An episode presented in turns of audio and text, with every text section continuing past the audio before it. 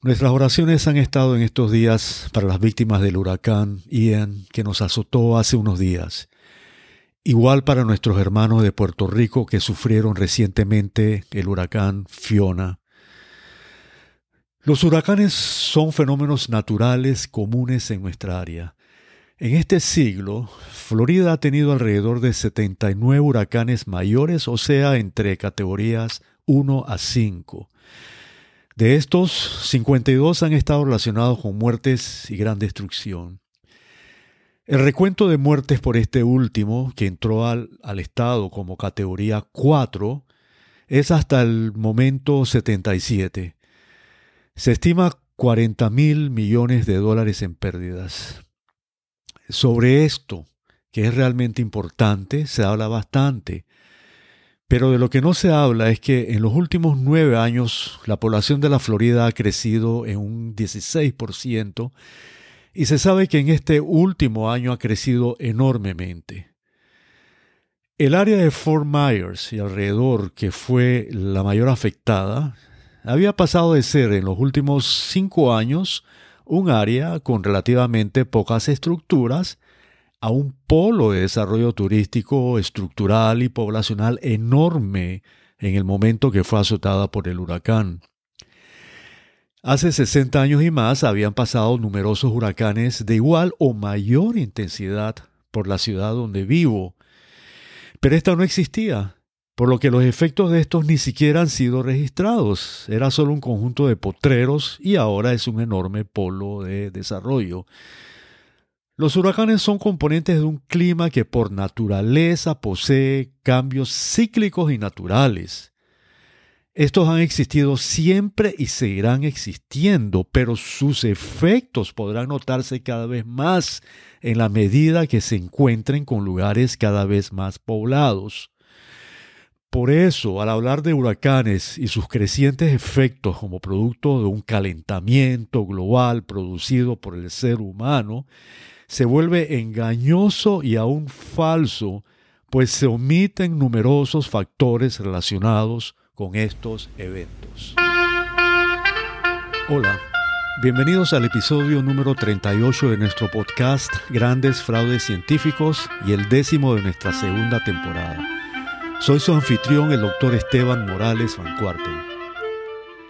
En los últimos dos episodios me he referido al estudio realizado por dos científicos australianos, quienes en base a las temperaturas de los últimos 10.000 años concluyeron que el cambio climático es cíclico y de origen natural, que el calentamiento es debido a fuerzas naturales y no antropogénicas, y que la tasa de calentamiento es muchísimo menor que la calculada por la IPCC. En el episodio anterior profundicé en las dos primeras, Hoy me refiero a la tercera conclusión. Para poner el tema en contexto, es importante tener claro que el paradigma de la IPCC no solo atribuye el calentamiento a los gases de efecto invernadero, en especial el CO2 producido por la actividad humana, sino que se refiere a un calentamiento peligroso que llevará a la humanidad a morir en una bola de fuego en un relativamente corto plazo. El tema de la intensidad del calentamiento es el componente del paradigma que despierta más ansiedad y terror en la población. La IPCC basa su paradigma en el cálculo de un indicador llamado sensibilidad climática. Para entender el resto de lo que voy a hablar es necesario explicar este concepto. Pues bien, en un estado de equilibrio, Existe una temperatura media global del aire cerca de la superficie terrestre. Esta temperatura es sensible a la acción de ciertos factores, en este caso el dióxido de carbono o CO2, que hace que esta media de temperatura varíe ante las variaciones en las concentraciones de este CO2. Este grado de variación de la temperatura producido por variaciones en las concentraciones de este gas es conocido como sensibilidad climática. Esta se calcula mediante ciertas técnicas, midiendo la variación producida en esta temperatura media global por una duplicación sostenida de la concentración de dióxido de carbono atmosférico. Este es el concepto pues, de sensibilidad climática. Pues bien, IPCC, utilizando la misma técnica anticuada de los años 70 que describimos en un episodio anterior, conocida como modelo de circulación general, calculó este cambio en el equilibrio como un aumento de 3.2 grados centígrados y posteriormente lo recalculó más recientemente como 3.7 grados centígrados. Esto es tremendamente alto. En el trabajo de investigación que describo, el cálculo de esta sensibilidad climática, trabajo hecho por los eh, australianos, fue de 0.6 grados centígrados. Esto significa que ellos encontraron que el doble de las concentraciones de CO2 produce un aumento en la tasa media de temperatura de 0.6 grados centígrados, no de 3.7 grados centígrados. Obviamente esto es muchísimo más bajo que lo calculado por IPCC, lo cual hace una diferencia entre calentamiento peligroso y no peligroso. Ningún científico niega que estamos en una época de calentamiento. Lo que sí dicen todos los científicos que quieren seguir la ciencia y la evidencia es que este calentamiento no es peligroso y que hemos tenido calentamientos similares en épocas anteriores dentro de estos 10.000 años que han sido medidos. Existe también una inmensa diferencia entre ambas técnicas utilizadas. En el estudio descrito, como dijimos, se utilizó la técnica de la red neuronal artificial basada en inteligencia artificial. Esto se logró calcular con mucha precisión porque los modelos de ANN, que es el, de la red neuronal artificial, podrían reproducir efectivamente los perfiles de temperatura históricos, lo cual hace que esta sea una técnica dinámica. Este concepto de, dinamismo en la, en la proyección es importante y nos vamos a referir a esto más adelante.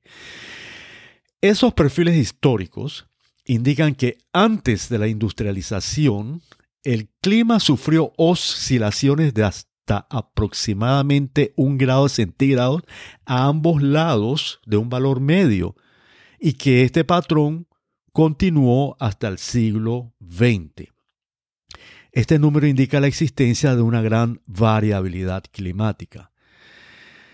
En otras palabras, el clima varía a lo largo del tiempo grandemente entre frío y calor. Por consiguiente, no se puede dirigir solamente hacia el lado del calor, sino hacia ambos lados. Hay una fluctuación de un lado a otro. Esto da lugar a que la tasa de calentamiento promedio no puede dirigirse hacia el lado del calor solamente. Esto fue lo que dio lugar a una tasa media o promedial de 0.6 grados centígrados.